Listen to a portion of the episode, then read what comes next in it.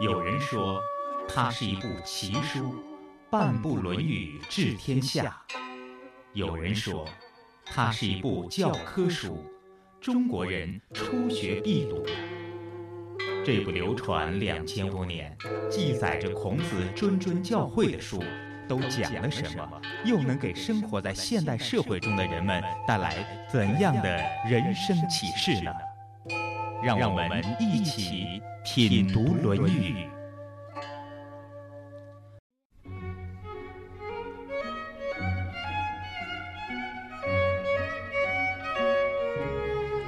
在每一天，我们都会见很多人，说很多话，可聊可说的话题总是那么多。在说出的、听到的那么多的话当中，有些是用来探讨问题、交流意见的。有的是为了表示关切、送去温暖的，有的是用来放松、调节情绪的。我们的这个品读《论语》栏目，每周一次，总希望把最精华、最实在又最接地气的话送给你。所以在节目一开始，总是请一个人和你说说心里话。下面要和您聊聊的依然是济南和孝营销策划有限公司总经理，也是创领家茶馆的老板韩亮先生。还有几句话是从你的微博上看到的，我觉得应该是你自己写的，在这儿你给大家再来解读一下哈。比如说这句话，自己心态放低了，所有事情都顺了。那在这方面，你是不是特别有体会呢？水至低为则为王嘛啊，因为你。呃，把自己的心态放低，然后恭敬别人，就有很多人来去帮你啊，去助你。你很多贵人，你都不知道怎么来的。就是你自己心态放低了，你就让人家很愿意接近你，人家和你相处就会觉得很舒服，自然的，人家就愿意帮助你。实际上，说内心意思你应该，咱们每个人认识到自己很渺小，然后自己知道自己有很多缺点，自己有很多不完美，然后这个时候你才会心态变得。不是去装着低，然后是从内心里觉得你自己不是那么牛逼，然后自己觉得，然后应该向别人去请教，呃，然后要看到别人的长处，然后要看到自己的短处，自然而然的过程。孔子说：“三人行，必有我师。”嘛，每个人都有自己可以学习的地方。其实并不是装出来的，而是你的认识达到一定高度的时候，你确实觉得自己低了。他也不能是因为你高了，他看人低了，是因为。了，然后好的东西都往你这流了啊！每个人都是你老师，你不就每天都学嘛？就像就像那个水至低为王嘛，你就你在低处那些好东西都流到你身上来了，你都学到你身上，你慢慢慢慢也就高上去了，是吧？在别人眼里你高上去了，但你不断的在吸取别人的智慧、别人的呃经验、别人的一些帮助建议，是吧？然后大家自然而然就成长了嘛。对，男人特别容易夸夸其谈，就是特别希望在谈话过程当中让人家对你高看一眼。我觉得是很多先生、男士都是有这样的心态的，你觉得呢？啊，一般有女士都会这样。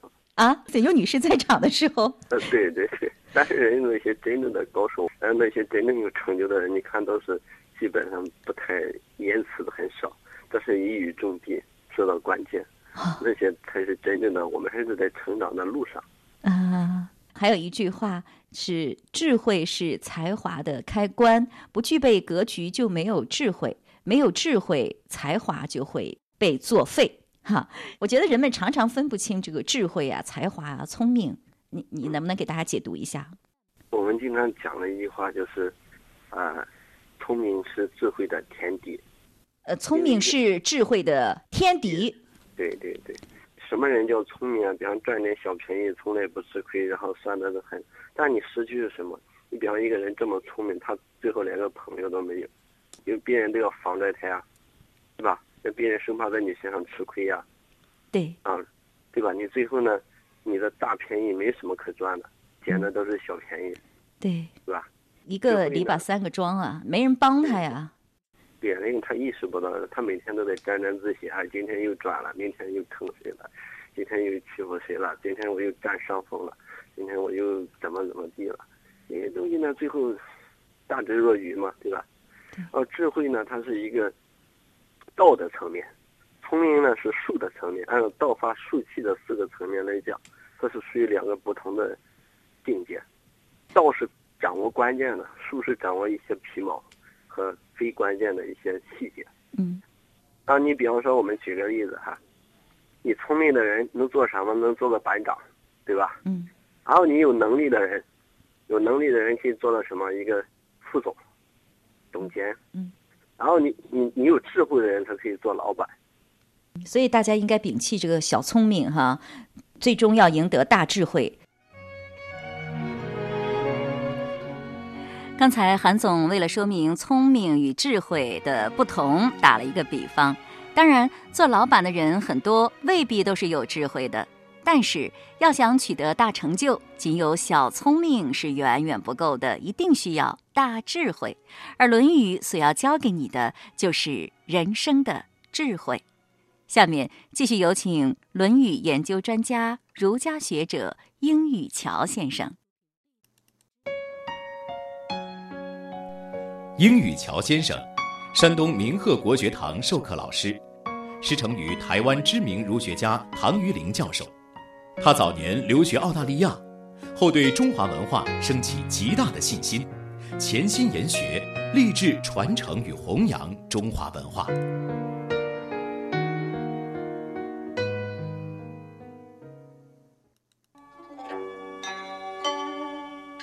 子曰：“不逆诈，不义不信，义义先觉者，是贤乎？”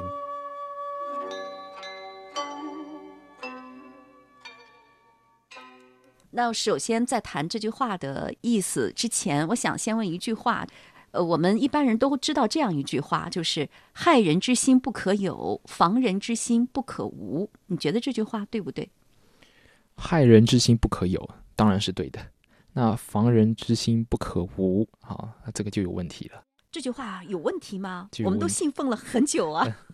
所以就这边就是孔子这章说的，哎，那这个逆哈就是预料的意思，不逆诈是说不预料对方会耍诈啊，不义不信，这个义呢是揣测的意思，意思是说不揣测对方会不守信啊。那意义先觉者是贤乎？这个意义啊，就是反之，反之先觉，事先就去预料对方耍诈，事先去揣测对方会不守信，这样子的人是贤乎？就是哪里算是贤呢？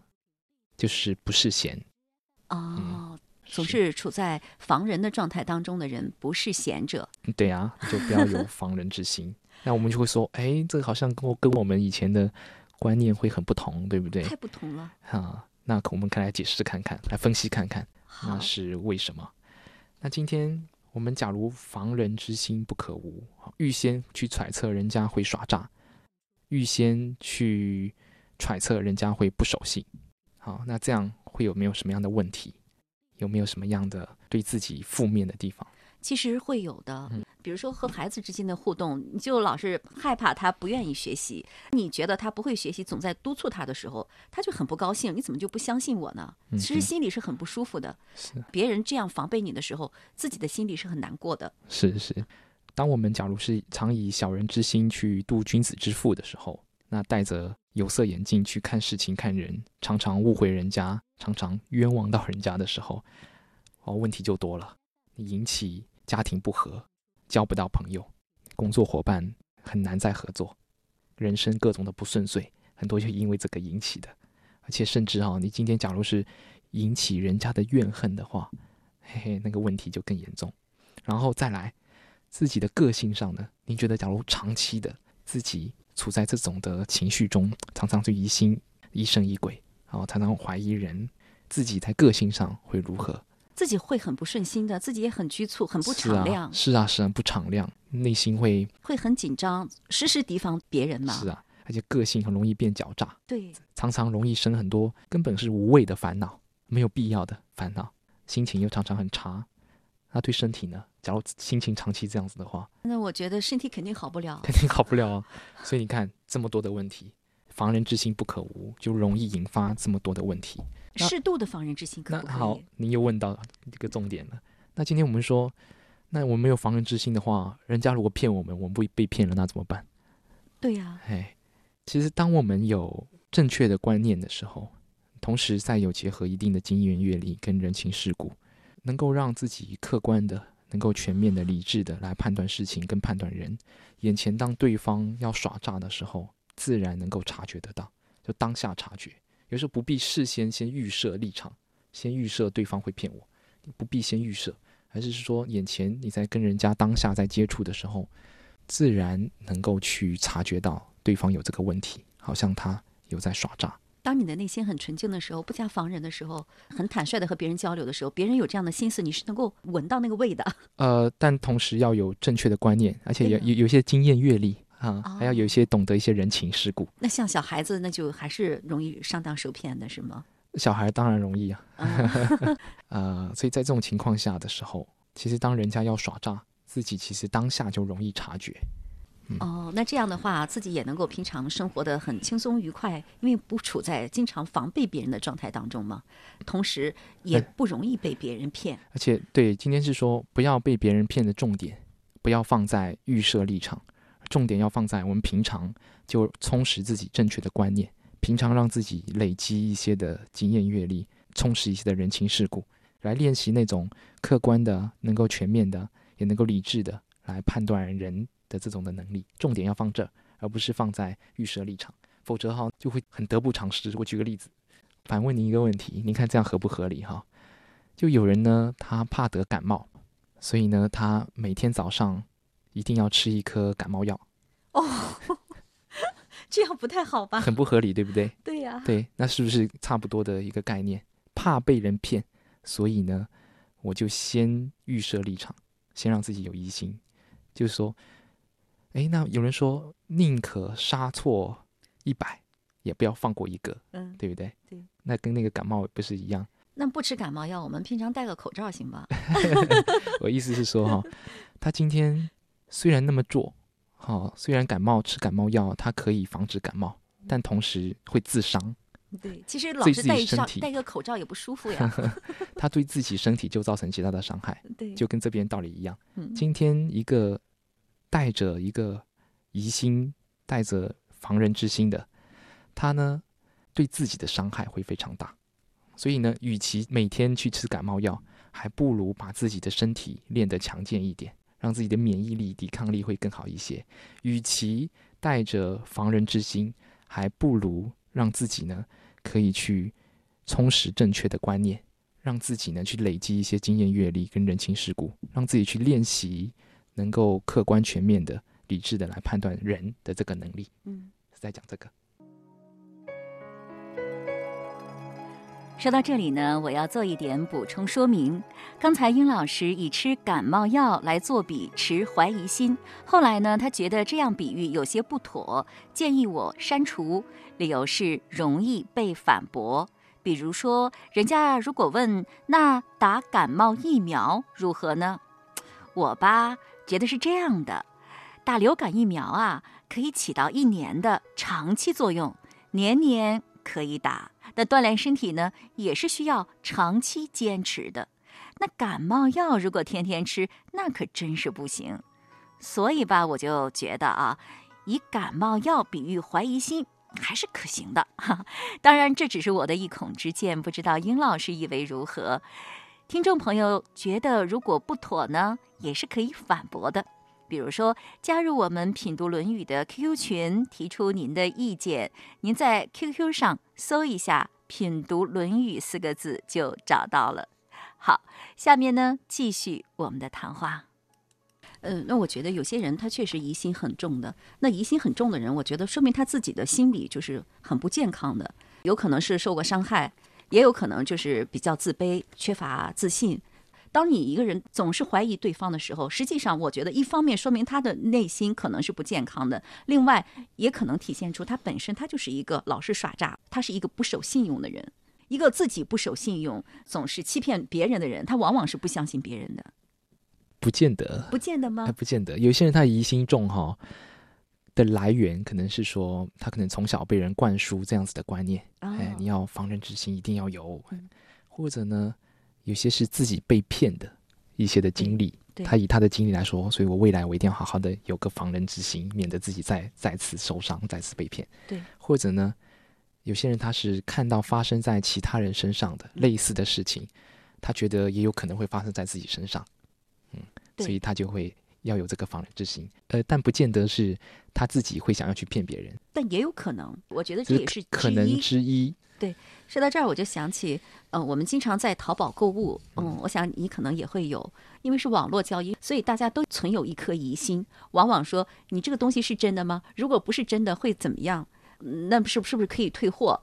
你能不能保证？往往会有很多这样的追问。那是不是我们在和淘宝的店主来对话的时候，不应该总是用这样的揣测呀、防备的心理要求对方的承诺呢？所以这才是第三方支付支付宝的功能。其实不必做这样子的事先的这样子询问啊，货拿到你就知道是真是假喽，是不是？再一个可以通过评价呀，或者是他自己的一些产品的说明来进行判断，一次次的向店家寻求这样的保障，或者用怀疑的口吻来和对方对话。这样的话，我觉得对对方应该是不是很尊重，也会让对方的心理上感到不会很好过的。嗯，确实，而且确实啊，就这件事情这样做下去的时候，其实是也一定得不到那个效果。难道今天卖假货的人他会说我卖的是假货吗？对，对呀，想要得到效果也得不到，但是反之又会引起一些负面的效果，像您刚提到的，会让对方不舒服啊啊，然后自己也不舒服。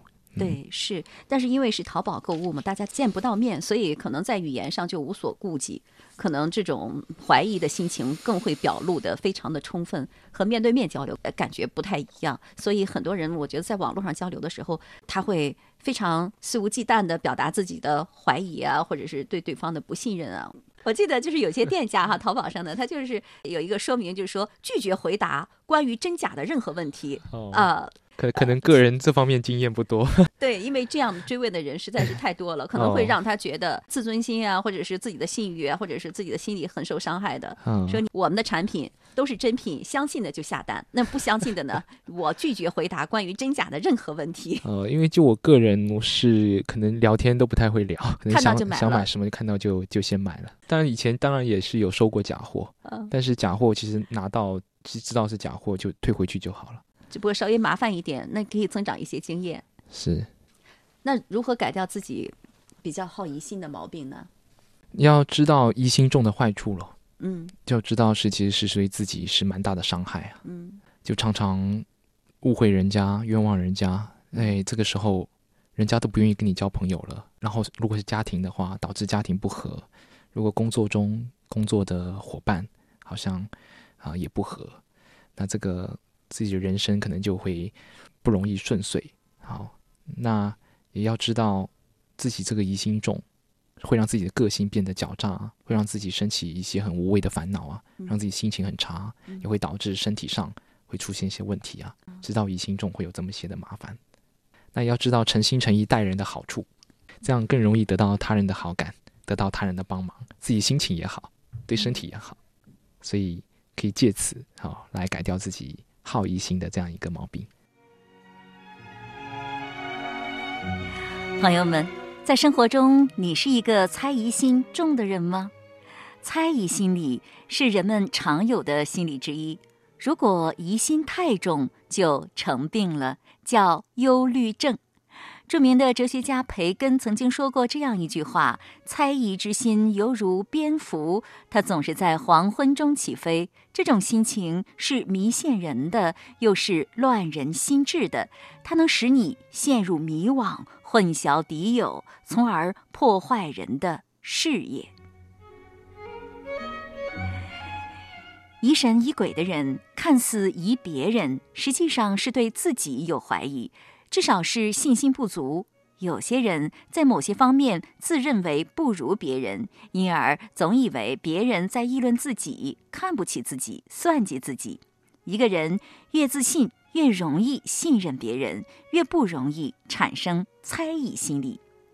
当然，也有些人是因为以前由于轻信别人，在交往当中受过骗，蒙受了巨大的精神损失和感情挫折，结果万念俱灰，不再相信任何人。还有一些人呢，经常骗别人，所以呢，也不会相信别人。不管怎么样，不断的加强修养，净化心灵，提高精神境界，拓宽胸怀，才能增大对别人的信任度，排除不良心理。子曰：“不逆诈，不义不信，义义先觉者，是贤乎？”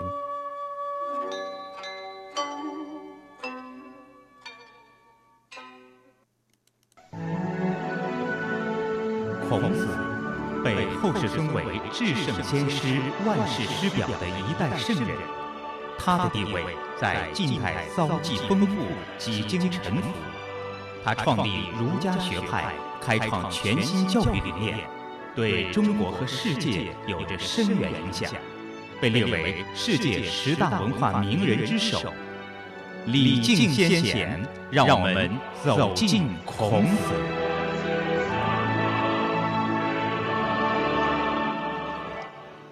听众朋友，让我们来继续品读《论语》。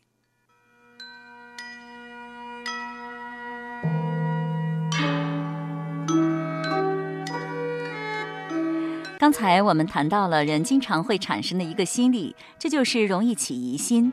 下面呢，让我们来回忆发生在孔子和他弟子之间的这么一个故事。就连孔子这样一个圣人，竟然也有对自己最信任、最欣赏的弟子起疑心的时候。事情是这样的：孔子周游列国的时候，在陈国和蔡国之间的地方受困缺粮，三餐呢以野菜果腹，大家已经七天没有吃到一粒米了，体力不支。白天也只能躺着休息。这时候，颜回不知道从哪里讨来一些米，回来之后就煮起了饭。饭快煮熟的时候，孔子看到颜回竟然抓些白饭往自己嘴里塞，孔子当时也没有说什么，就全当没看见。饭煮好之后，颜回请孔子进食。孔子假装若有所思地说：“我刚才梦到祖先来找我，我想把这干净还没有人吃过的米饭，先拿来祭祖先吧。”颜回顿时慌张起来，说：“不可以的，这锅饭我已经先吃过一口了，不可以祭祖先了。原来用过的饭是不能用来祭奠的，否则就是对先人不尊重。”孔子问他：“为什么呢？”颜回涨红了脸，嗫嚅地说：“刚才在煮饭的时候，不小心掉了些染灰在锅里，染了灰的白饭丢了，太可惜了，只好抓起来先吃了。”孔子听了，恍然大悟，对自己的观察错误很愧疚。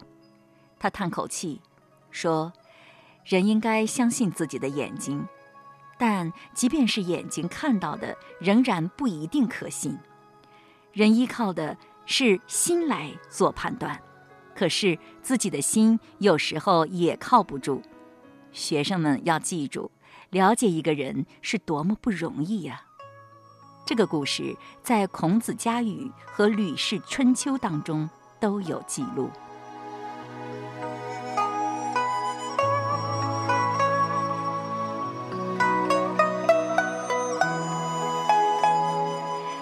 就连孔圣人也会对自己最信任的弟子起疑心，我们恐怕也少不了误会别人的时候吧。人与人相处，各种误会总会层出不穷，怎样才能避免呢？凡事一定要从上下左右前后各个角度来认识辨知，就算看到了，也要再追问一下。就算问到了，也要从他一贯的表现再来推断一下。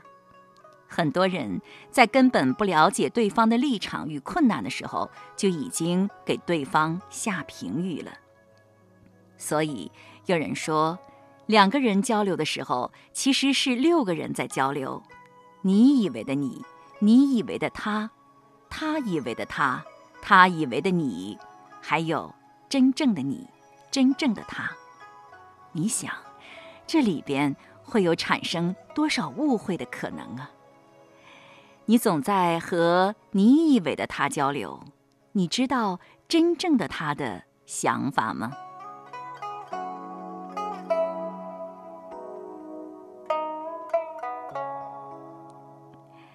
恐怕连自己内心的真正需要还搞不清楚呢。要看清对方的心理，又谈何容易啊！恐怕你已经不知道多少次误解了你的家人、朋友和同事，自己还不知道呢。下面我们再来了解一个孔子体恤他人的故事，这个故事也记录在《孔子家语》中。子夏的性格和子路有些相似，也是一位勇猛的斗士。在孔子周游列国的十几年当中，他一直是孔子的护卫。但他这个人啊，有个特点，就是比较小气。有一天，孔子和弟子外出，天要下雨了，可都没有带雨具。